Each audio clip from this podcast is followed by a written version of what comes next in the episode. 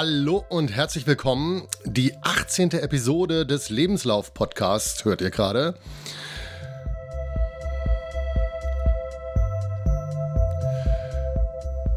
Ich bin der Christian und in der nächsten halben, dreiviertel, ganzen Stunde, schauen wir mal, wie lang es sein wird, äh, erzähle ich euch wieder aus äh, meinem Trainingsalltag so ein bisschen was, ein bisschen Trainingsupdate. Und ich erzähle euch, ähm, ja, ein wenig über neues Equipment, das ich habe. Ein kleiner Gasbericht, äh, Gear Acquisition Syndrom. Ähm, und ich habe ein wenig Feedback bekommen. Und am Ende habe ich noch einen kleinen Buchtipp äh, oder auf jeden Fall, also so, ich möchte was, hm, ein bisschen was erzählen über ein Buch, das ich gelesen habe in den letzten Tagen. Und äh, aber zuallererst kommen wir zum Feedback. So.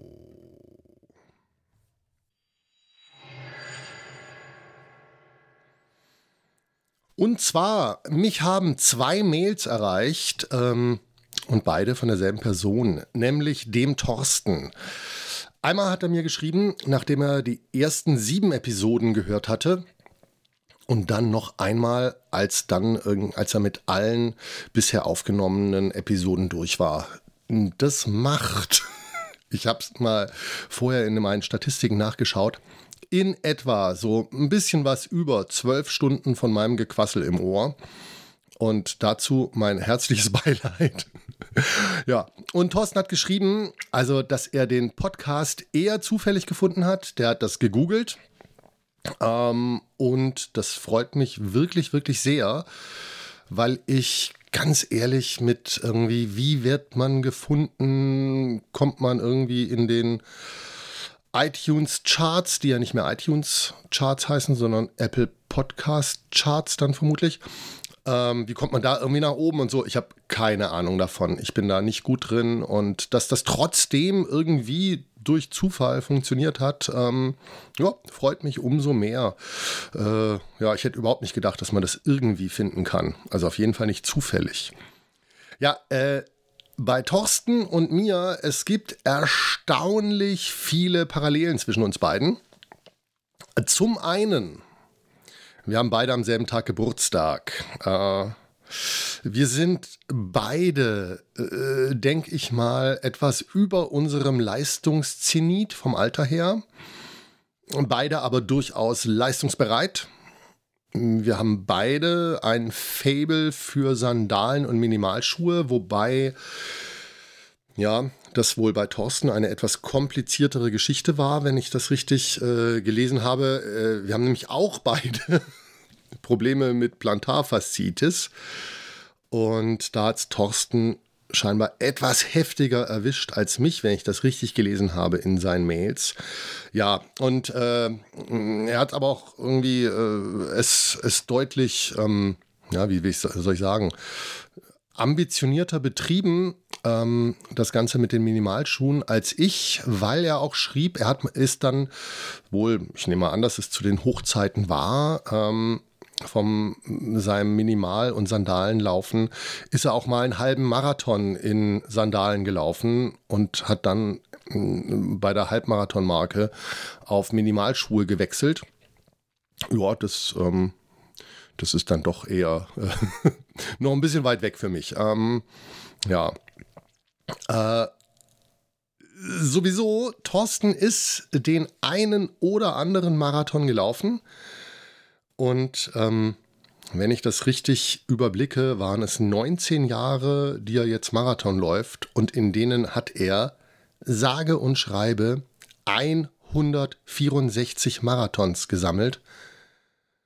Und ganz ehrlich, da, da erstarre ich vor Ehrfurcht.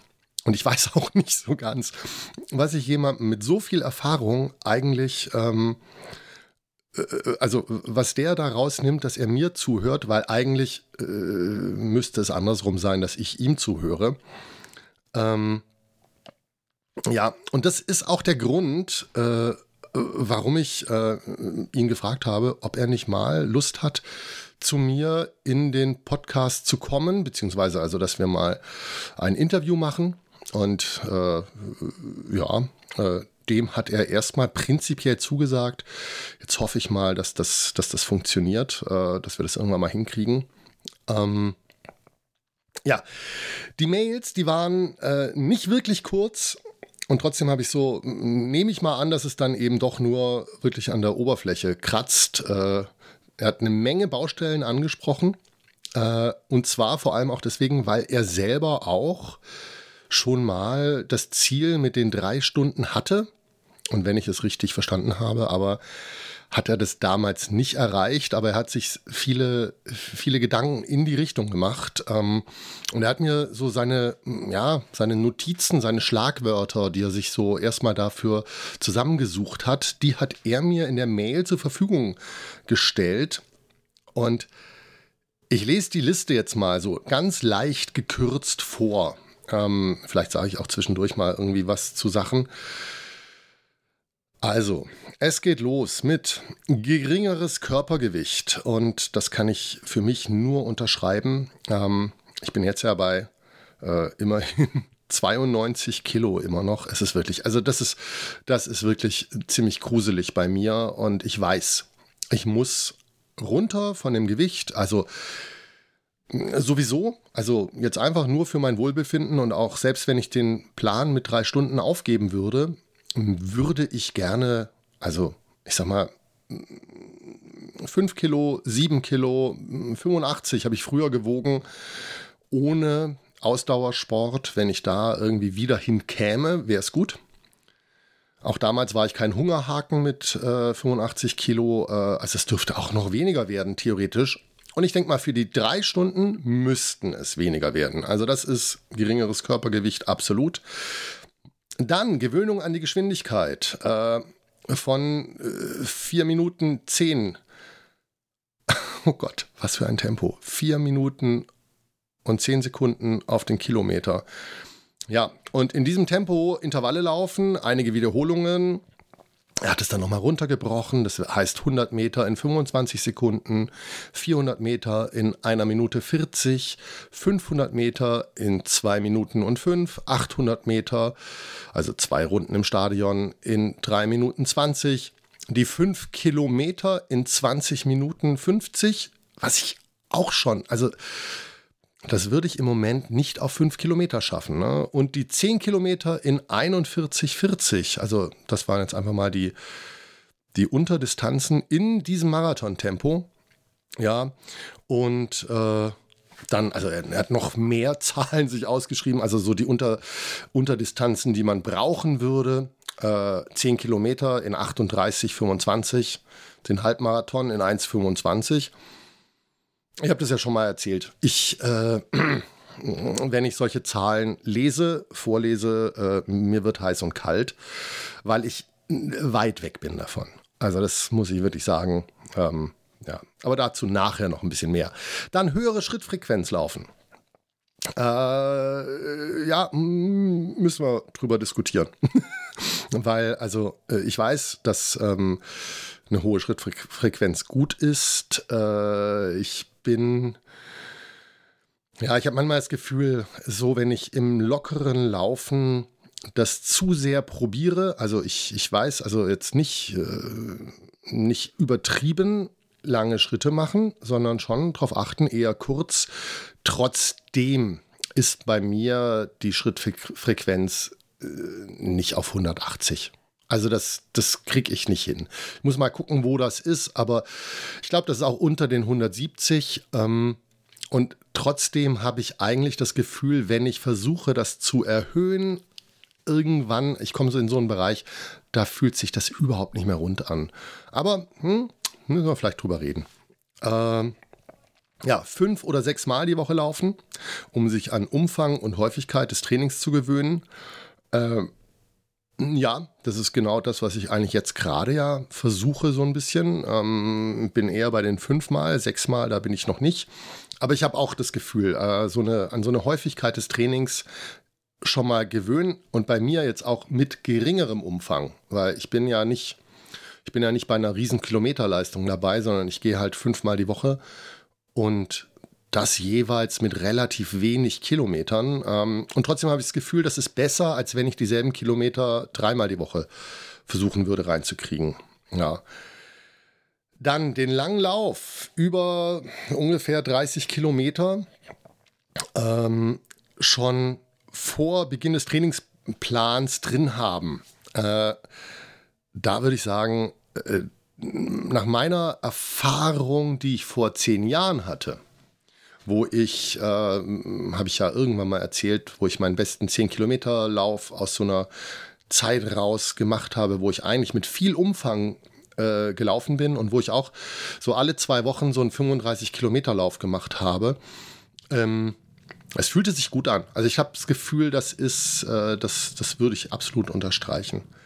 Ja, dann äh, Training nebendran. Äh, der Thorsten schreibt noch Atemübungen. Da wäre ich echt gespannt, was er damit meint. Ähm, dann Dynamic Athletics. Äh, oder mindestens Liegestütze, Sit-Ups, Hip-Dip. Also ich weiß jetzt nicht genau, was er mit Dynamic Athletics meint. Aber ich denke, so irgendwie Krafttraining und sowas auf jeden Fall. Da bin ich ja auch jetzt schon dran, das irgendwie so ein bisschen zu integrieren. Ja, dann schreibt er noch als Extrapunkt zweimal die Woche Krafttraining. Also vielleicht ist Krafttraining und Dynamic Athletics sind es doch zwei verschiedene Dinge. Ähm, dann ein paar Tipps für, also was heißt Tipps? Ich glaube, das sind seine Stichworte, wie er dahin kommen möchte zu dem geringeren Gewicht. Ähm, wo bei ihm wohl Trennkost äh, eine Rolle gespielt hat. Ich habe viel ausprobiert, Trennkost noch nicht. Vielleicht sollte ich das auch mal ausprobieren. Ähm, ja, das Faszientraining nicht vergessen. Also ne, über die Faszienrolle gehen. Ähm, ja, und dann die Veränderung des Trainingsplans statt einem Intervalltraining, vielleicht Krafttraining und statt zu hohem Laufumfang Crosstraining, äh, Rad, Roller, Schwimmen und dann noch Dehnen dazu. Das sind so die Punkte, die er alle aufgeschrieben hat und das jetzt zum Schluss nicht zu viel Intervalltraining ist, glaube ich, einfach eine Konzession an unser Alter. Weil das ist so ein bisschen, da äh, bin ich auch, also da, da muss ich wirklich gucken, wenn ich da rankomme. Ich bin jetzt 47 mittlerweile. Drei Jahre habe ich noch, bis ich da das Ziel erreichen möchte. Und es ist schon so, man braucht einfach mehr Regeneration. Und, äh, und da auf ja, so Alternativen zu gehen, wo einfach der Impact nicht so hoch ist, ist bestimmt ein guter Plan. Und Intervalltraining ist auf jeden Fall was, was einfach viele Körner kostet. Und muss mal gucken, äh, ob man das so durchhält. Ich glaube auch, ähm, was ich teilweise schon mal gehört habe, ist eine Möglichkeit, eventuell auch Intervalle mal aufs Rad zu verlegen. Dass man sagt, okay, das ist zwar nicht dann für die laufspezifischen Muskeln, aber es ist fürs Herz-Kreislauf-System, ist es eben, dem ist es eigentlich ziemlich egal, wo der Reiz herkommt. Ähm, das wäre vielleicht auch noch eine Variante. Aber wie ihr hört, es ist auf jeden Fall, äh, es ist ein sehr, sehr umfangreiches Feedback. Ähm, er hat da wirklich hat eine Menge geschrieben. Ich fand das wahnsinnig spannend. Und ich freue mich sehr, mit Thorsten irgendwann mal darüber zu sprechen. Und äh, ja, also auch wenn ich, also wenn ich es ja richtig verstanden habe, hat es ja nicht geklappt mit den drei Stunden. Ich finde auch, ja, woran liegt es dann? Also so, was, hm, was passiert, dass man irgendwann mal dann so ein, so ein Ziel vielleicht loslassen muss? Da bin ich allerdings beim Loslassen, bin ich noch eine ganze Ecke weg, muss ich sagen, weil im Moment bin ich, ah, bin ich?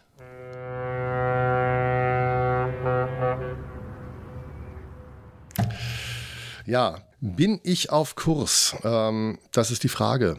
Äh, und äh, ich bin mir im Moment nicht sicher. Prinzipiell irgendwie läuft alles gut. Also wirklich, ich bin mit meinem Training absolut zufrieden. Und kann man sagen, eigentlich nach, den, nach dem Unfall, den ich hatte, zum ersten Mal bin ich wieder wirklich zufrieden. Ähm, Äh, ich komme raus, ich trainiere. Äh, ja, und ja, aber so begeistert, wie ich da eben noch beim letzten Podcast irgendwie drüber gesprochen habe, wie dieses mit diesem Walk-Run-Trainingsplan äh, funktioniert. Ich weiß nicht, so, so sehr hat sich das, denke ich, dann doch auch wieder relativiert. Und zwar, also ich habe ja irgendwie gehofft, dass dann eventuell einfach äh, auch äh, das Tempo sich erhöht, weil ich dann eben diese kurzen Joggingstrecken deutlich schneller laufen kann, als wenn ich irgendwie eine Stunde irgendwie jogge. Und ich finde, das ist jetzt, sobald irgendwie diese Jogging, ähm, diese Jogging-Abschnitte etwas länger wurden, und ich bin jetzt nur bei, also ich bin jetzt bei acht Minuten, ne? das ist jetzt nicht wahnsinnig lang, ähm, und sofort geht aber das Tempo runter. Also, und zwar durchaus deutlich. Also, wenn ich jetzt bei den 80% Herzfrequenz, der maximalen Herzfrequenz bleiben möchte, ich bin eben doch ruckzuck dann wieder irgendwie bei sechs Minuten und wenn es nur so ein ganz klein bisschen bergauf geht, auch mal bei sechs Minuten 30 und so. Und ähm, das fühlt sich super an. Also, das ist, also besser könnten die Läufe trotzdem nicht sein, aber es ist halt langsam. Ne? Und deswegen, äh, ja, äh, weiß ich halt nicht, äh, bin ich da auf Kurs. Ich, ich habe, manchmal habe ich das Gefühl, irgendwie, ich werde einfach nicht schnell. Das wird einfach nichts. Ne? Ja, aber mal gucken. Äh, auf der anderen Seite mein Walking-Tempo.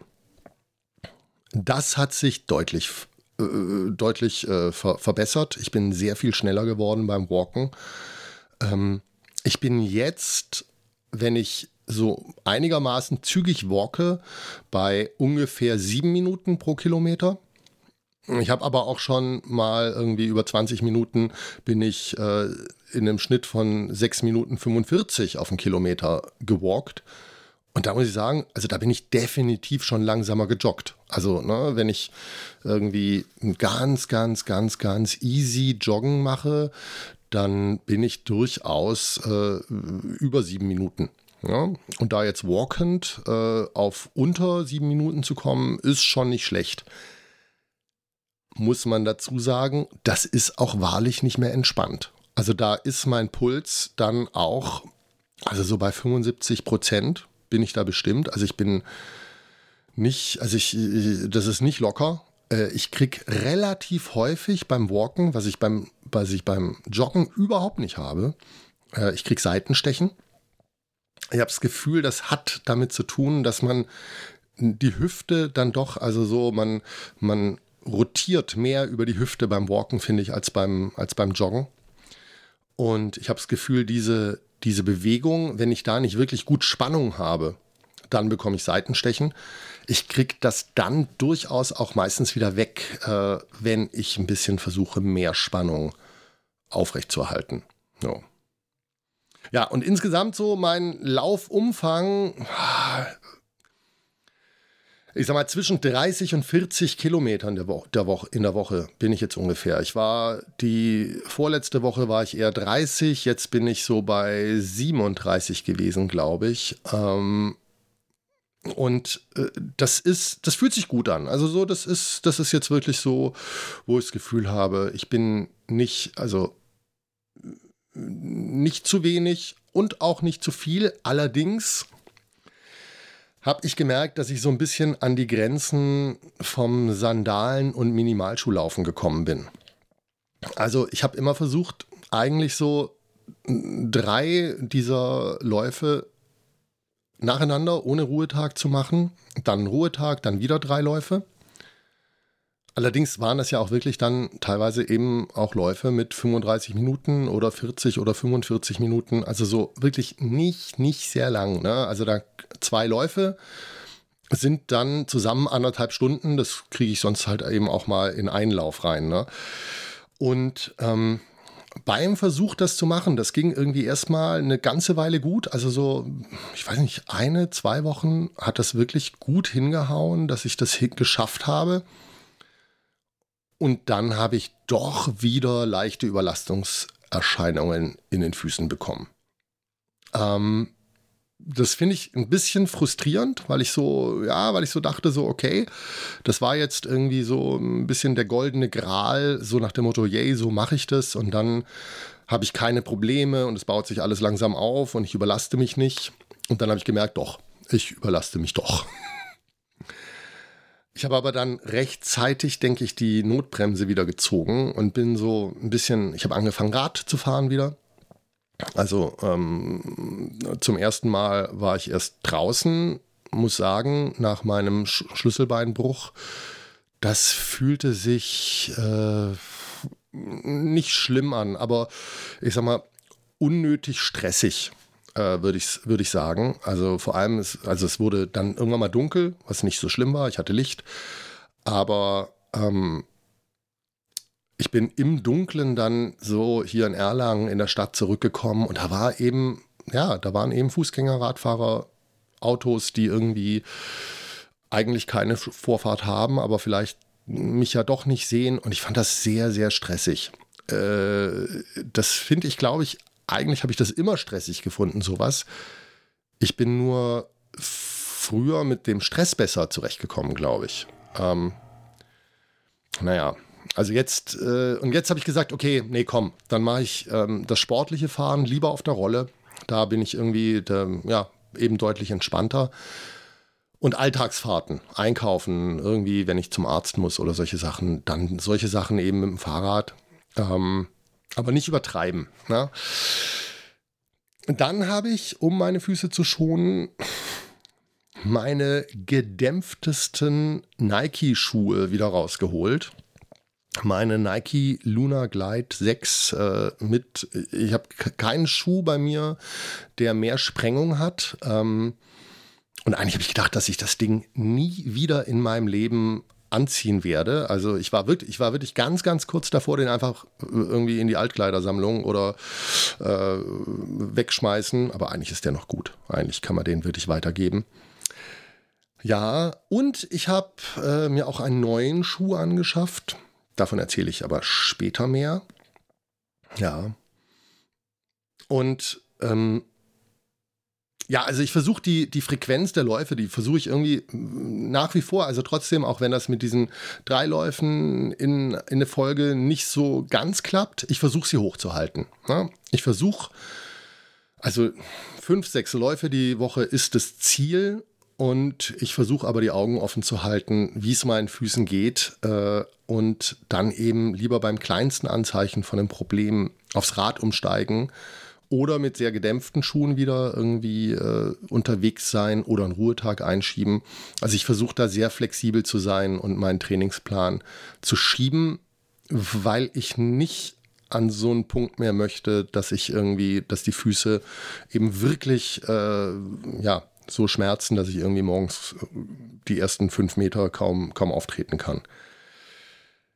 Ich meine, im Grunde das Ding, also das ist ja im Grunde alternativlos. Ich kann ja nicht mehr machen, als ich halt machen kann.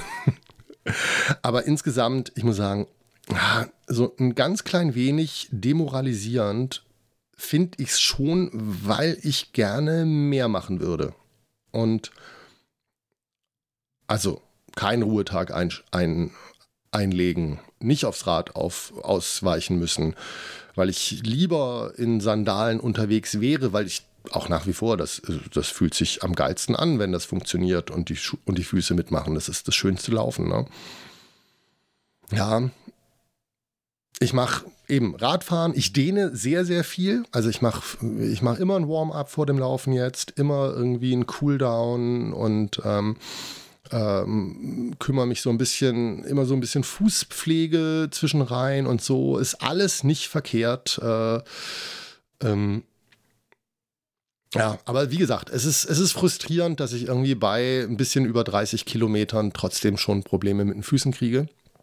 Auch wenn ich es jetzt einigermaßen im Griff habe. Aber ich habe auch so das Gefühl, das ist so ein Up and Down gerade bei mir. Ne? So, ähm, ja. Dann, nächste Kategorie hier. Ja, der Gesundheitscheck. Ähm, Also eigentlich, als ich mich vorbereitet habe auf diesen Podcast, da wollte ich eigentlich den Gesundheitscheck springen weil ich dachte, pff, ja, äh, eigentlich äh, frühstücke ich ja schon alles ab bei, äh, bei der Kategorie auf Kurs. So mit meinen Füßen und diesen leichten Überlastungen. Und ansonsten geht es mir ja gut. Und ja, ich bin irgendwie noch rekonvaleszent, wenn man es mal ganz genau nimmt, mit meinem Schlüsselbeinbruch. Deswegen irgendwie, ja, äh, alles irgendwie im Rahmen. Ähm, bis letzte Woche hatte ich streng genommen noch Sportverbot. Man muss dazu sagen, dass ich während meines Sportverbots laufen durfte, ist äh, rein von der Definition her irgendwie ein Skandal, weil dann heißt es wohl, dass Laufen kein Sport ist. Aber ich schätze mal, dass es einfach fürs Schlüsselbein kein Sport ist. Ähm, ja, aber auf das Schlüsselbein. Da muss ich vielleicht noch ganz kurz drauf eingehen. Und das ist ein gutes Zeichen, dass ich das eigentlich aber fast vergessen hätte. Äh, weil äh, ich kämpfe einfach nicht mehr so viel damit. Also ich war letzte Woche, war ich äh, noch mal im Krankenhaus, es wurde noch mal geröntgt, äh, die haben sich das angeschaut und äh, das heilt so, wie so ein sechsfacher Bruch halt heilt. Ich, also ich kriege immer mehr mit, ähm, also dass er sechsfach war, dieser Bruch. Das bedeutet halt schon, dass alles länger dauert. Ne? Ähm, war mir am Anfang nicht so klar, aber eigentlich ist es ja auch komplett logisch. Ne? Und äh, ich darf ganz, ganz viele Sachen, so alltägliche Dinge, darf ich wieder machen. Und äh, ich darf zum Beispiel wieder schwimmen. Also, wenn die Schwimmbäder irgendwann mal wieder offen sind, dann darf ich wieder schwimmen. Ich darf so relativ normale Lasten darf ich tragen. Ich habe so ganz konkret gefragt, irgendwie eine Flasche, eine, eine Flasche, nee, eine Kiste Sprudel, ne, dürfte ich so eben eng am Körper vor mir, dürfte ich die anheben. Und das ist ja jetzt nicht ein ganz, ganz kleines Gewicht. Ne? Äh, und also ich darf meinen Arm komplett bewegen wieder. Ich muss eben aufpassen, äh, wenn, der, wenn der Arm auf über 90 Grad ist, dann sollten nicht so große Lasten draufkommen. Ich darf nicht Sachen machen wie Klimmzüge oder an einer Klimmzugstange hängen. Das darf ich noch nicht. Das finde ich ein bisschen schade. Das hätte ich jetzt gerne gemacht. Äh, und ich darf auch nicht ganz, ganz schwere Lasten tragen. Ne? Das, das geht auch nicht. Äh, aber das ist also äh, ja, verhältnismäßig okay, würde ich sagen. Also ich habe so das Gefühl, jetzt bin ich so in so einem Bereich, wo man sich ganz gut dran gewöhnen kann, wo ich irgendwie auch denke, so ja, es ist, ich, ich denke nicht mehr bei jeder dritten Bewegung dran, oh, oh, oh, mein Arm, oh, mein Arm.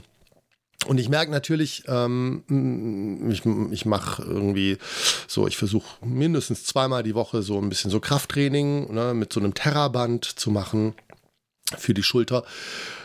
Äh, da fehlt Kraft. Also da muss irgendwie da, also da muss noch viel passieren. Ich muss da noch viel Kraft aufbauen. Ähm, aber das wird, ne, das wird. Und so, ich bin da ganz guter Dinge. Es ist nach wie vor, ich äh, bin immer noch taub um die Narbe rum. Es wurde mir aber auch gesagt, das kann ein Jahr dauern, bis das wieder gut ist. Und es kann eben auch sein, dass es nicht gut wird und dann gewöhne ich mich dran. Ne? Jo, okay. Ja, soweit zu meiner Gesundheit. Und jetzt äh, kommen wir zum, ja, sozusagen zum eigentlichen Kern äh, des Podcasts für heute. Und zwar. The Gear Acquisition Syndrome. A tendency to purchase more equipment than justified by usage and or price. Ja, Gas. Ich habe Gear, Equipment, Dinge mir angeschafft und ich habe lange nicht drüber gesprochen. Deswegen hat sich so ein bisschen was äh, angehäuft, hört sich an, als ob ich vor einem riesen Haufen stehen würde. Äh, so ist es nicht, aber sind ein paar Sachen, äh, habe ich in den letzten Monaten irgendwie mir angeschafft und jetzt will ich die mal so in einem Rutsch, will ich davon erzählen. Äh, ja, Nummer eins. Ich nehme gerade auf, während ich an einem Stehschreibtisch stehe. Und ehrlich gesagt, ich weiß nicht so ganz, warum ich so lange gewartet habe, bis ich mir so ein Ding angeschafft habe. Äh, ich glaube, das ist wirklich äh, eine der sinnvollsten Anschaffungen, die ich in den letzten Jahren äh, mir gekauft habe. Also das ist, ich bin absolut begeistert davon. Ich habe vorher bei der Vorbereitung vom Podcast, da war mir das Stehen dann irgendwann mal zu viel. Dann habe ich den Tisch mal runtergelassen, habe mich hingesetzt. Nach ein paar Minuten hatte ich so das Gefühl, so, oh nee, ist jetzt für den Rücken aber wieder nicht so schön. Und dann Tisch wieder hochgestellt, stehe wieder davor. Das ist wirklich richtig, richtig cool. Ähm, also wirklich, Stehschreibtisch ist ähm, ein, ein absoluter Gamechanger bei mir. Äh, und ich kann nur empfehlen, wer sich selbst noch mal was zu Weihnachten schenken möchte. Äh, das ist etwas, das lohnt sich wirklich. Ähm, ich habe das ursprünglich, bin ich drauf gekommen, eigentlich wegen meiner Tochter, weil ich dachte so, das ist dann, wenn die zu mir kommt, dass wir irgendwie den Tisch auf verschiedene Höhen einstellen können. Ähm, hat sich aber herausgestellt, das ist auch für mich alleine einfach gut. Ne? Meine Tochter findet es auch gut, aber für mich ist das äh, ja wirklich viel, viel besser als vorher, muss man wirklich sagen. Dann ist mein Schuhfuhrpark in den äh, letzten äh, Monaten auch etwas angewachsen. Ähm, ich habe ja schon über meine, äh, über die Shamma Mountain Goat Sandalen gesprochen und das sind nach wie vor oder haben sich immer mehr dazu entwickelt. Das sind meine absoluten Lieblingsschuhe jetzt. Ähm, ich habe gemerkt, so bis 5 Grad ungefähr kann ich ganz gut ohne Socken drin laufen. Ähm, und wenn es kälter wird, dann sind 10 Socken vielleicht doch eine ganz gute Idee. Sonst, also ich spüre sonst vorne an den Zehen wird es ein bisschen kühl dann. Ähm, aber es wird auch nicht unerträglich kalt. Und das finde ich wirklich erstaunlich. Ähm, die Füße sind wirklich, wirklich lange warm. Zumindest solange man unterwegs ist. Ich denke mal, rumstehen ist halt keine so gute Idee.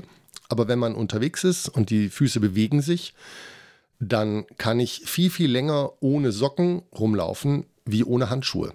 Was ja eigentlich auch total Sinn macht, weil beim Laufen ich die Hände eben nicht bewege, deswegen brauchen die halt irgendwann mal was. Und die Füße, die sind ziemlich lange mollig warm. Ein Minuspunkt äh, bei den Sandalen finde ich aber das Laufen auf so geschotterten Waldautobahnen. Kennt bestimmt jeder irgendwie diese, diese Wege, wo dann eben viel so, so grober Schotter irgendwie noch drauf liegt.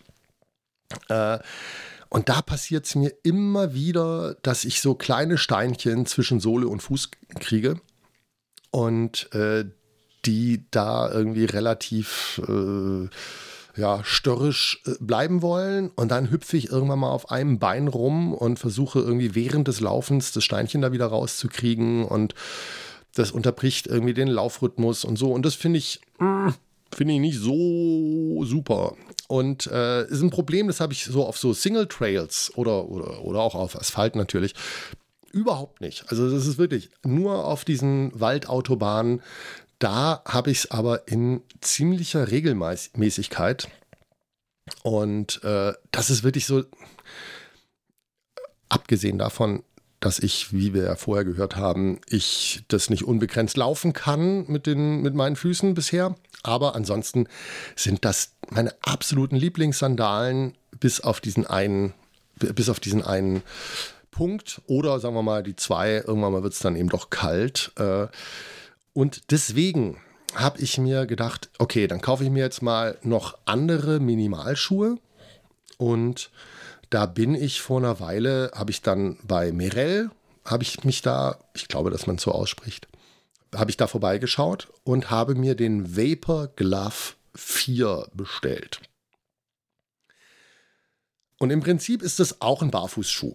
Also der hat keine Dämpfung, keine Sprengung. Ähm, ich glaube, der hat auch den Anspruch im Grunde, dass er dem Fuß Platz gibt.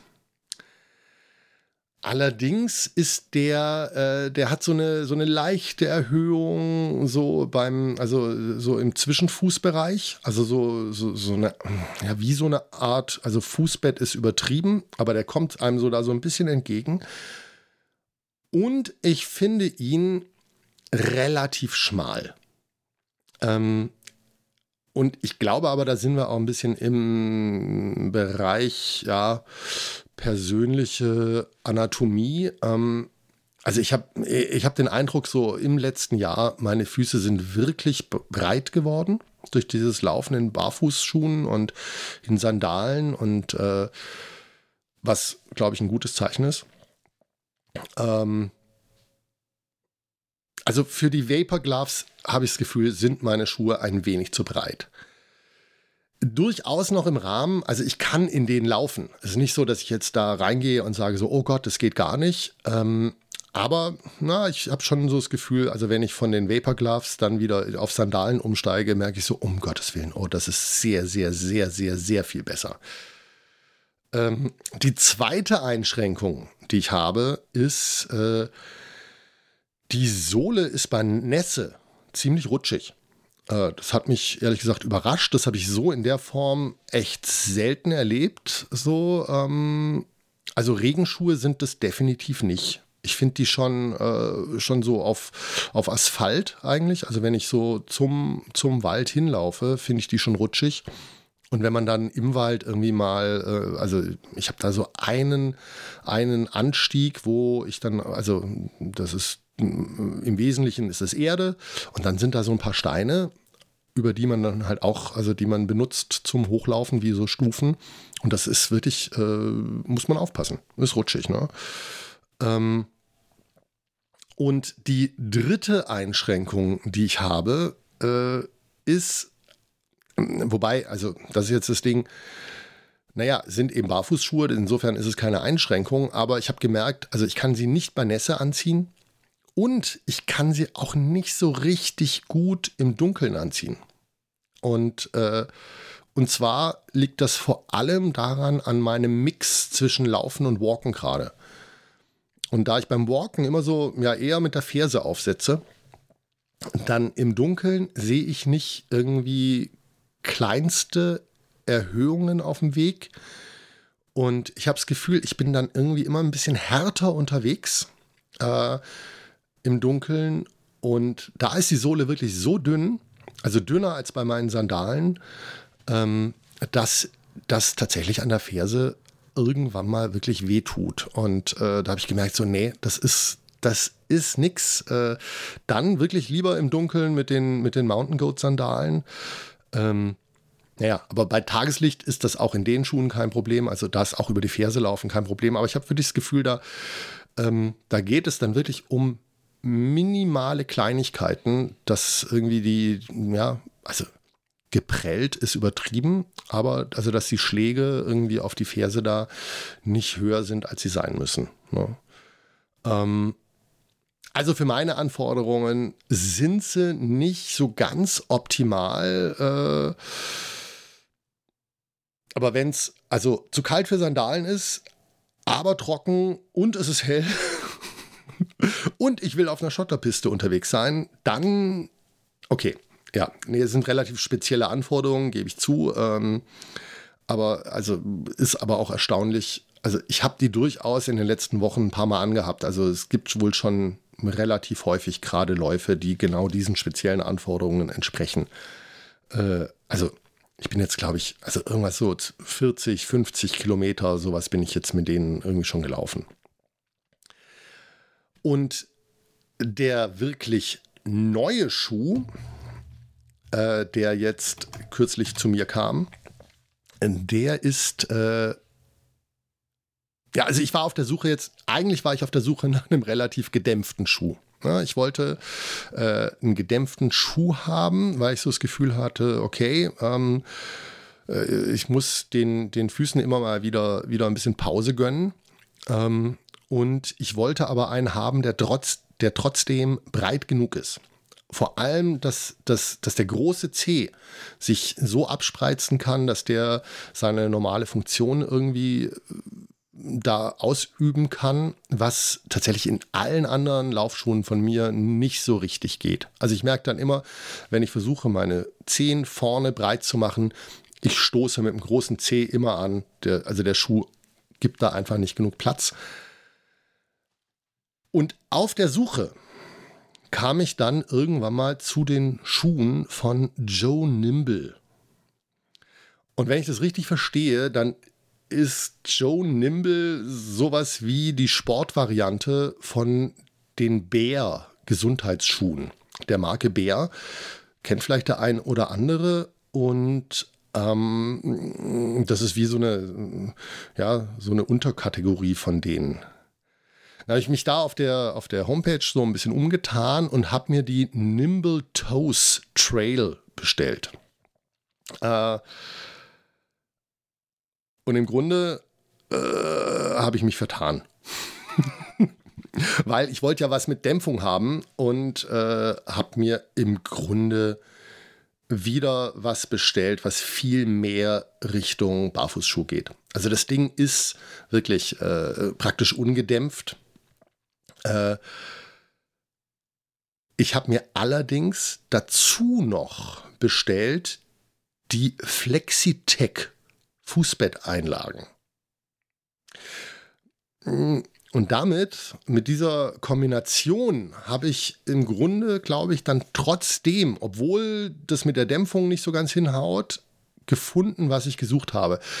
Also diese Flexitech äh, Fußbetteinlagen, die sind, ich lese das mal direkt von der Webseite vor, weil äh, das ist, glaube ich, wenn ich versuche, das zu beschreiben, hm, das wird nur schlechter.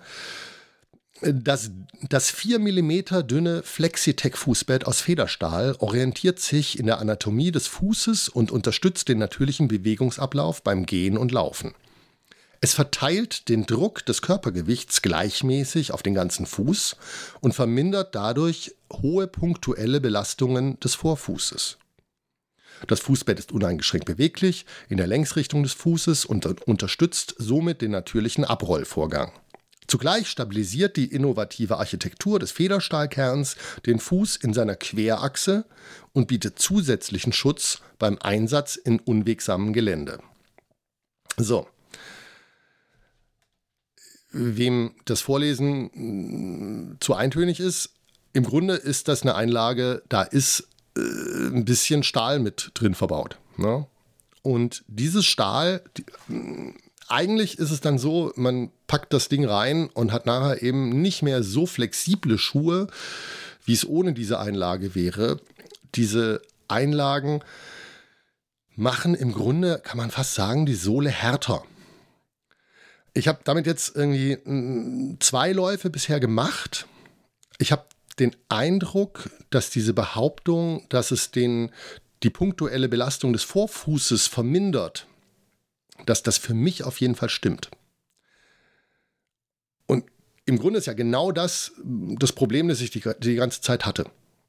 Und gleichzeitig sind die aber äh, trotzdem immer noch, also sind Sohlen ohne Sprengung, die sind sehr direkt. Das ist auch mit diesen Einlagen eben nicht, da, kommt keine Dämpfung dazu, sondern ja, nur so ein bisschen Stabilität noch mit rein.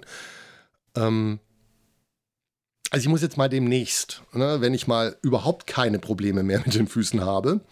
Im Moment hm, habe ich nicht große Probleme, aber soll ja auch so bleiben. Aber wenn ich mal wirklich überhaupt keine Probleme mehr habe, dann muss ich mal den Unterschied mit den normalen Einla Einlegesohlen probieren. Äh, Im Moment glaube ich aber auf jeden Fall, dass die, also so wie der Schuh ist, ist der die perfekte Ergänzung für meinen Schuhfuhrpark gerade. Ähm, allerdings muss man dazu sagen, it, comes, as a, it, it comes at a price. Äh, und zwar, der Schuh kostet 170 Euro. Und mit der Einlegesohle ist man dann bei über 200 Euro. Und oh, ich finde das für einen Minimalschuh echt maximal viel Geld. Ähm, trotzdem, ich kann mir trotzdem gut vorstellen, dass ich irgendwie äh, bei Joe Nimble irgendwann mal auch äh, nochmal weiter gucke, auch diesmal dann tatsächlich einen gedämpften Schuh mir eben da. Also die machen eben auch Schuhe mit breiterer, äh, mit, mit dickerer Sohle. Ähm, weil, also der Schnitt, den diese Schuhe haben, dass die vorne bei den Zehen wirklich breit werden, dass wirklich der Fuß Platz hat, das überzeugt mich tatsächlich. Und ähm, ist vielleicht genau dieses Zwischenglied zwischen Barfußschuh und so einem eben normalen Laufschuh, der ja ganz viel kann, nur die Zehenbox, die ist halt in der Regel dann doch zu klein. Ne? Ja, dann habe ich mir noch eine Massagepistole angeschafft und äh, ich bin da dem Laufwaschel gefolgt. Äh, also äh, wer, wer den Endurance Podcast, äh, nee, Endurance Talk Podcast und den Lauffaul Podcast äh, vom Laufwaschel, wer dem folgt, der wird in den, ja, in den letzten Monaten teilweise vielleicht mal gehört haben, wie der von seiner Massagepistole geschwärmt hat. Und ähm, ja, insofern, er ist schuld dass ich dann äh, irgendwann mal auch mich umgeguckt habe in dieser Richtung. Und dann habe ich, äh, weil er davon auch erzählt hat, habe ich mir den Blog vom Harle Runner nochmal angeschaut, der relativ viel über seine Erfahrungen mit Massagepistolen geschrieben hat. Und da vor allem über, nee, nicht vor allem, sondern ich glaube ausschließlich über die Terragun. Und äh, ja, dem folgend habe ich dann immer gesagt, okay, dann gönne ich mir die Mini. Die kleinste äh, in, der, äh, in der Reihe von denen. Äh, das ist dann eben bei Terragun auch die günstigste. Äh, aber immer noch nicht, also die ist trotzdem nicht wirklich, wirklich günstig. Also es gibt deutlich günstigere Massagepistolen auf dem Markt und äh, ich hatte die Massagepistole dann und habe mich dann eben noch weiter irgendwie gekümmert, um zum ja sozusagen in der Anwendung noch mehr noch mehr zu recherchieren und habe in dieser Recherche gemerkt, okay, ganz ehrlich, es hätte vermutlich auch eine günstigere sein können. Hm, bin mir nicht so ganz sicher, ob ich jetzt, also ob das, ob es die Mini hätte sein müssen. Ähm, ich wäre vermutlich auch mit einer günstigeren ganz gut gefahren. Äh, allerdings, jetzt da ich sie habe, das Ding ist schon cool. Äh, ich kann über andere Massagepistolen im Grunde nichts sagen, ähm, aber für meine Bedürfnisse ist diese Mini ziemlich ideal. Also so, die meisten Massagepistolen, die ich so bisher mir so angeschaut hatte, oder was heißt angeschaut hatte, ich habe die auch nur im Netz gesehen, die sehen ja tatsächlich dann, also entweder wie so eine Weltraumpistole aus oder irgendwie wie eine umgebaute Stichsäge. Und die Mini ist da sehr äh, speziell, weil im Grunde ist das ein dreieckiger Block ungefähr so 13 Zentimeter Kantenlänge. Ich habe da irgendwann mal vorher ein Lineal dran gehalten. Ist nicht ganz gleichseitig das Dreieck, aber so 13 Zentimeter ungefähr äh, Kantenlänge vom Dreieck. Das ganze Ding vielleicht so 5,5 Zentimeter hoch ähm, und vorne dran an der Spitze hängt der Knubbel, mit dem dann massiert wird. Und ansonsten ist da eigentlich nur noch ein Knopf zum An- und Ausschalten dran. Und mit demselben Knopf kann man auch mit den, in den drei Geschwindigkeiten wechseln. Und that's it. Mehr gibt's nicht. Noch ein Anschluss zum, für den Strom. Ja. Und für mich ist dieser Minimalismus im Grunde komplett ausreichend. Ähm, ich finde, die Lautstärke ist absolut erträglich. Ähm, also man hört das Ding schon. Ich kann ja mal Ich habe sie hier nämlich neben mir. Ich kann sie ja mal. Na? Das ist jetzt ungefähr im selben Abstand wie das Mikrofon. Äh, wie, wie mein Mund vom Mikrofon habe ich jetzt die Terragun das ist schon ein Geräusch. Also man hört das schon, aber das ist okay. Ich würde es jetzt nicht unbedingt beim Fernsehen mit der Partnerin irgendwie am Abend äh, mal kurz rausholen. Aber ansonsten, es stört nicht wirklich. Also es ist, äh, das kann man, das äh, ja relativ, rela relativ ohne andere Menschen zu stören benutzen.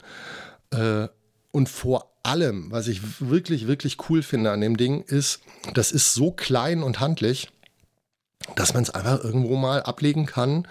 Das stört dann da nicht. Dann kann man es wieder irgendwie für eine Minute benutzen und wieder weglegen. Und äh, das macht die Sache wirklich praktisch. Also, dass man auch äh, eben, also die liegt ganz oft bei mir im Wohnzimmer neben dem Sofa und stört wirklich nicht. Also da, da hat man nicht so das Gefühl, man hat da irgendwie noch so ein Riesending und das müsste man ja eigentlich jetzt jedes Mal wegräumen.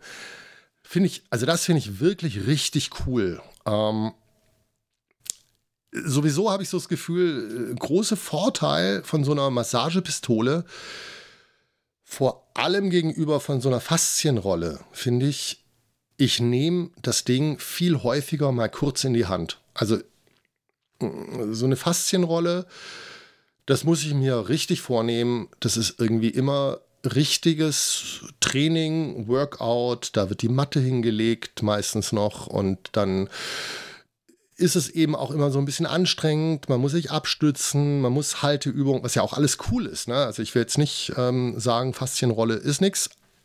Führt aber dazu, dass ich das nicht jeden Tag mal kurz irgendwie äh, für zwei Minuten mache, sondern eher einmal die Woche. Ne? Und diese Massagepistole nehme ich tatsächlich jeden Tag raus.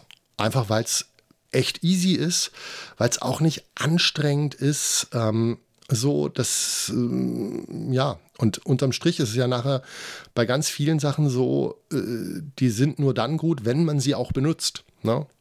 Und wenn die Hürde da relativ gering ist bei so einer Massagepistole und, äh, und man deswegen das immer und immer und immer wieder macht, ich kann mir einfach auch gut vorstellen, dass es dann auch wirklich, wirklich was bringt. Und das Gefühl, das habe ich auch jetzt schon, dass es wirklich was bringt. Also ich benutze die viel so im Bereich der Füße und der Wade gerade. Und also gerade bei den Füßen, ich bin da an Stellen dran, die würde ich mit den Händen, also vermutlich erstmal kaum sowieso massieren, also ganz viel hinten am, äh, an der an der, äh, an der Ferse, so zum Beispiel, da massiere ich mit den Händen nicht viel. Auch deswegen, weil wenn ich das machen würde mit den Händen, ich bräuchte relativ viel Kraft in den Daumen. Das wird dann irgendwann mal für die Hand wirklich anstrengend. Ja, und mit der Massagepistole geht das wirklich, wirklich, wirklich ziemlich easy. Und äh, speziell an der Wade, da habe ich so ein paar Punkte gefunden. Ich konnte und teilweise kann ich auch nach wie vor nicht, wenn ich mit der Massagepistole da rangehe an gewisse Punkte. Ich habe also einen wirklich deutlichen Schmerz erstmal, wo ich merke so, oh, da ist was. Ähm, wenn ich versuche, dann dasselbe mit, der, mit den Händen sozusagen an diesen Schmerz ranzukommen. Ich kriege das gar nicht hin. Also ich, es ist wie, als ob das den Händen entgleitet und mit, den, mit der Massagepistole kann ich aber ziemlich genau diese Punkte wirklich bearbeiten. Und dann kommt man da auch wirklich relativ tief in den Muskel rein. Also so, äh, so das trommelt dann eben nicht nur mehr oder weniger oben an der Haut, sondern wenn man sich so ein bisschen dran gewöhnt und ein bisschen mehr Druck dann da wirken lässt, dann kommt man relativ tief in den Muskel rein und ich habe schon das Gefühl, da löst sich so einiges. Also so, ich finde, ähm, ja, alles in allem eine absolut lohnende Anschaffung. Ähm, wie gesagt, muss vielleicht nicht wirklich die Terragan Mini sein aber ich bin mit der sehr, sehr, sehr zufrieden. Ja. Und als letztes möchte ich noch von dem Buch erzählen. das ich äh, gerade lese. Und ich bin da noch nicht so ganz durch, aber äh, ich bin jetzt, ja, äh, eins nach dem anderen. Ähm, ich glaube, ein kurzer Bericht soweit lohnt sich auf jeden Fall jetzt schon. Ich habe ja, vor einer Weile habe ich ja mal von dem Buch Ready to Run von Kelly Starrett und TJ Murphy erzählt. Und eben dieser Kelly Starrett, der hat zusammen mit Glenn Cordoza, wenn der sich so ausspricht, das Buch mit dem absolut unterirdischen Titel Werde ein geschmeidiger Leopard geschrieben. Und ich bin fassungslos, was in den Köpfen des Verlags vor sich ging, als die diesen Titel ausgesucht haben. Es ist mir ein absolutes Rätsel. Der Titel war der Grund, warum ich das Buch lange, lange nicht gekauft habe. Weil ich, also, werde ein geschmeidiger Leopard. Das hört sich so dämlich an, finde ich. Aber nachdem ich irgendwie eben diese guten Erfahrungen mit Ready to Run gemacht habe, wo ja wirklich so ein paar Sachen drin standen, wo ich so dachte, so, na, ist nicht so verkehrt, das hilft mir schon weiter, habe ich gedacht, okay, ich probiere es dann doch mal. Und habe mir das Buch gekauft, beziehungsweise habe es mir auf mein iPad geladen. Und obwohl es da äh, wirklich, also fast logischerweise ja eigentlich, äh, erhebliche Überschneidungen mit Ready to Run gibt, finde ich trotzdem, äh, äh, die Investition hat sich absolut gelohnt. Und zwar einfach dafür schon, weil Starrett gibt in dem Buch so in, also ziemlich am Anfang, erklärt er, wie man, also er sagt dazu, wie man die Wirbelsäule verankert. Das ist im Grunde schreibt er darüber auch schon bei Ready to Run. Das macht er aber da nochmal sehr, sehr mehr im Detail. Und ich würde, also ich würde es ja eigentlich sagen, er erklärt, wie man Mittelkörperspannung aufbaut und wie man zu einer richtigen Haltung kommt. Und das ist etwas, das äh, beschäftigt mich schon sehr, sehr lange und äh, verfolgt mich auch sehr, sehr lange, weil das wirklich eine Baustelle für mich ist. Und durch mein Schauspielstudium habe ich da eigentlich schon viel mitgekriegt, dachte ich, glaube ich. Nee, ist so, definitiv. Also Mittelkörperspannung ist für Schauspieler wirklich ein ganz, ganz wichtiges Ding. Ähm, dann auch durch meine sportliche Aktivität irgendwie in meiner Jugend äh, ich habe in meiner Jugend ja vier Jahre Karate gemacht. Da ist ja auch ganz viel mit Sachen müssen irgendwie eben aus dem Hara, ne, aus dem Mittelkörper kommen, da irgendwie eine, die richtige Spannung aufbauen. Dann habe ich mich irgendwie ja viel beschäftigt mit Laufen, Radfahren, Schwimmen in den letzten Jahren. Also ich, ich dachte eigentlich, äh, dass ich darüber einiges weiß. Und ich dachte, dass mein Problem auf dem Gebiet, ne, dann wirklich eben, ja, also nicht nur eine, eine Mittelkörperspannung aufzubauen, sondern die auch im Alltag zu behalten, auch dann eben einfach eine, eine, eine gute Haltung irgendwie, mich an die zu gewöhnen, dass mein, mein Kampf damit einfach viel mit Faulheit zu tun hat, zum einen. Und auch tatsächlich einfach mit äh, fehlendem Training. Dass ich dachte immer so, ja, ich brauche einfach mehr Muskeln. Ne? Ich brauche mehr, mehr Core-Training und so. Und, äh, und wenn ich da nur mehr Core-Training hätte, dann würde das von selber auch irgendwie einfach besser werden. Ne? Aber Starrett, der beschreibt in seinem Buch jetzt was, davon habe ich tatsächlich so noch nie was gehört. Und ich kann sein, dass ich davon jetzt bei Ready to Run auch schon ein bisschen was davon erzählt habe. Ähm, aber schadet nichts, nochmal zu erzählen, falls es dem so ist. Also mir hat das für mein, mein Verständnis extrem geholfen. Und zwar, äh, ich, ich glaube ja, dass ganz oft bei so, wenn in Büchern so Bewegungsmuster beschrieben werden, dass es ganz oft darum geht, dass man irgendwie ein Bild an die Hand bekommt, mit dem man selber was anfangen kann. Ich habe das bei, bei diesen ganzen Büchern, die ich hier zu Hause habe, über Lauftechnik, hatte ich immer das Gefühl, im Grunde wollen die nachher alle eigentlich mehr oder weniger beim selben rauskommen. Gibt unterschiedliche Schwerpunkte, aber äh, so ganz unterschiedlich ist es dann auch nicht. Und also ist ja oft dann auch so, dass im Grunde äh, dann immer so als Beispiel, egal mit welcher Technik, also sozusagen mit welcher Laufphilosophie die Leute äh, anfangen zu argumentieren, am Ende nehmen sie Heilige Priscilassi als Vorbild und erklären das, also Heilige Priscilassi, weil meine Bücher so alt sind, äh, jetzt vermutlich dann eben die jetzigen aktuellen Superläufer. Und also behaupten sozusagen, na, im Grunde macht er ja genau das. Und im Grunde geht es eigentlich dann mehr darum, äh, kann ich persönlich was mit dem Bild, das, der, ähm, das derjenige mir liefert, anfangen oder nicht. Und ich habe das Gefühl, hier ist das genauso. Der gibt mir, also der Starrett gibt mir Bilder an die Hand, mit denen ich einfach plötzlich, also für mich passen die, für mich persönlich sind die absolut nützlich. Und plötzlich kann ich etwas, was andere Leute, wo die sagen, also vielleicht sagen die, das ist ja alles total Quatsch.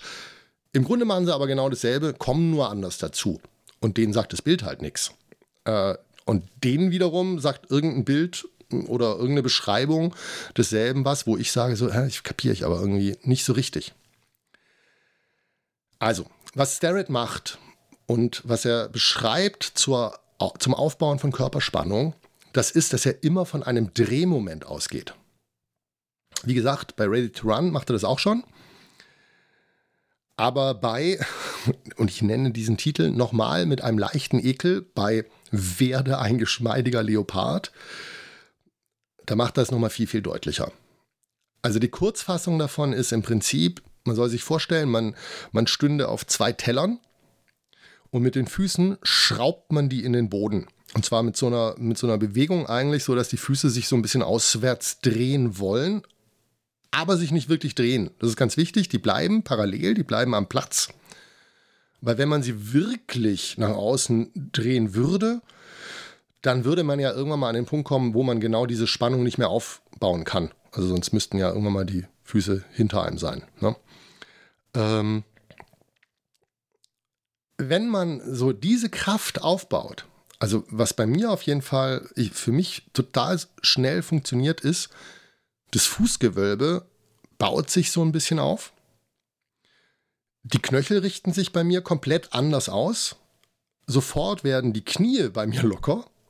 Und zwar, also genau das, wo ich immer so, ja, man soll nicht mit durchgedrückten Knien dastehen, sondern so die ein bisschen eben ein bisschen gebeugt und ich habe ganz oft, habe ich so gedacht, so, ja, hm, ja, ist mir klar, ein bisschen gebeugt und dann habe ich aber plötzlich so eine Spannung im Oberschenkel gehabt, was irgendwie auch nicht so richtig war. Wenn man das mit dieser Drehung macht, sind die Knie gebeugt und die Spannung ist im Grunde nicht im Oberschenkel, sondern die kommt so in den Po rein. Und da soll man Spannung aufbauen und dadurch verschiebt sich die Hüfte so ein bisschen, also die kippt so ein bisschen nach vorne. Und wenn man diese Hüftstellung hat, dann soll man das mit der mit Spannung im Bauch im Grunde fixieren. Und dann, wenn man das alles hat, die Spannung wieder reduzieren, weil er auch sagt, okay, wenn man das voll macht, so kann kein Mensch durch die Welt gehen. Am Ende braucht man davon nur 20 Prozent. Aber wenn man sozusagen den, den Aufbau für sich selber hat, dann funktioniert das für mich sehr, sehr gut. Und gleich es sofort bei mir, gehen auch sofort die Schultern zurück dann. Ich habe ein anderes Gefühl für den Rücken. Mein Nacken ist, ist gerader. Also es ist wirklich, äh, ich bin absolut begeistert davon. Also das, für mich ist es eine phänomenale Übung. Ähm, und ich, ich schätze mal, also wer jetzt zu Hause steht und versucht, die Füße zu drehen und sagt, irgendwie, oh, für mich ist es irgendwie alles, mh, mm, funktioniert aber nicht. Äh, wie ich vor kurzem schon geschrieben habe, wir sind definitiv wieder im Bereich der stillen Post. Also Starrett versucht irgendwas zu beschreiben, was er im Personal Training vermutlich eigentlich gemacht hat. Da schreibt er ein Buch draus. Das Buch übersetzt noch jemand ins Deutsche. und in dem Fall muss ich sagen, übrigens, äh, äh, wirklich schlecht ins Deutsche. Also die Übersetzung ist teilweise echt katastrophal, weil man merkt teilweise in der Übersetzung, also falls jetzt nicht Starrett das komplett falsch geschrieben hat, aber da sind Sätze drin, die ergeben inhaltlich keinen Sinn. Also äh, in Bezug auf das, was vorher steht, sozusagen steht da plötzlich genau das Gegenteil. Und man denkt sich, das kann nur schlecht übersetzt sein. Da muss irgendwie, also statt, also da müsste noch ein Nicht rein oder so. Also als ob die wirklich so inhaltlich komplett was vertauscht haben. Also das ist wirklich katastrophal. Diese schlechte Übersetzung habe ich versucht zu verstehen und erzähle sie jetzt euch und ja, ich weiß nicht, wie viel da am Ende noch übrig bleibt. Also eigentlich kann das nur schief gehen. Aber wer äh, selber irgendwie Schwierigkeiten mit einer guten Haltung hat, also wie man sie einnimmt und wie man die irgendwie auch hält und wie das irgendwie, ja, dass man, dass man ein Gefühl dafür kriegt und auch so ein bisschen so eine Anleitung, dass wenn man die verloren hat, wie man sie wiederkriegt jedes Mal. Ne? Ich kann euch echt nur empfehlen, schaut euch das Buch an. Vielleicht hilft es euch so wie mir. Ähm, würde mich sehr freuen, aber für mich ist das tatsächlich, äh, ich, ich finde das sehr cool. Beschreibt das mit dem Drehmoment auch noch bei anderen Sachen. Äh, bei Liegestützen zum Beispiel auch, dass er sagt, auch die Hände versuchen so ein bisschen wie nach außen drehen. Auch das funktioniert bei mir. Ich, hab, ich bin nicht gut in Liegestützen. Und äh, sozusagen, wie man da so richtig die Spannung aufbaut und hält, mm, immer so schwierig für mich. Ich, und, und, und deswegen, also ich, ich, ich, ich habe durchaus, also vor meinem Unfall hatte ich durchaus Kraft. Aber schwierig, das irgendwie in Liegestützen umzusetzen. Ich habe das jetzt probiert äh, und trotz meines Schlüsselbeinbruchs, also ich darf sie nur auf Knien machen bisher, aber ich habe sofort gemerkt, das ist was anderes, wenn man diesen Drehmoment versucht irgendwie mit reinzukriegen. Es ist plötzlich sozusagen, der ganze Körper wird anders aktiviert. Ich finde das sehr, sehr cool. Ja, ähm, oder? Das war laut. Wenn ihr jetzt dieses Buch lest, und äh, das sagt euch was oder es sagt euch nichts. Oder wenn irgendwas anderes hier im Podcast euch irgendwie anspricht, anspricht und ihr denkt euch irgendwie, das kenne ich. Äh, oder ihr denkt, was redet der da für Unsinn?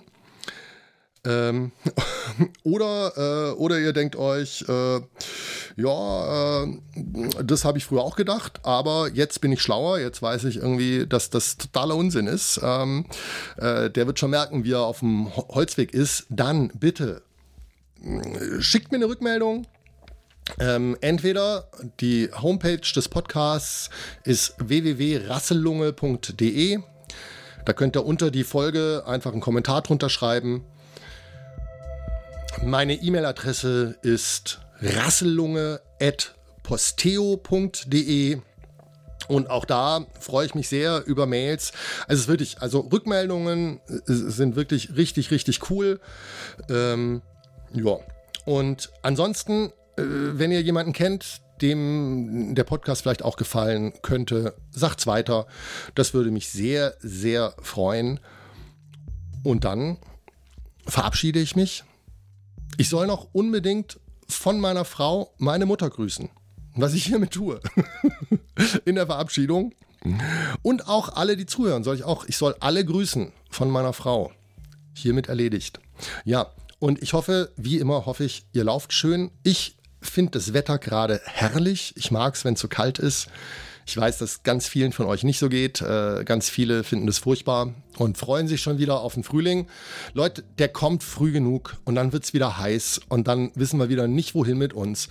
Ähm, jetzt sind die Monate, wo man sich im Grunde, wenn man sich richtig anzieht, immer so eine angenehme Wohlfühltemperatur für sich selber hinkriegen kann. Im Sommer wird es nicht der Fall sein. Da schwitzen wir wieder wie die Idioten genießt es, wenn es so kalt ist. Ne? Solange wir auf jeden Fall irgendwie nicht ausrutschen. Also, bleibt gesund. Ja, Corona ist mehr denn je überall. Irgendwie bei uns hat es auch die Familien mittlerweile erreicht, äh, was nicht schön ist. Ähm, ich hoffe, ihr bleibt verschont. Ja, haltet Abstand, tragt Mund-Nasenschutz und äh, bis bald. Tschüss.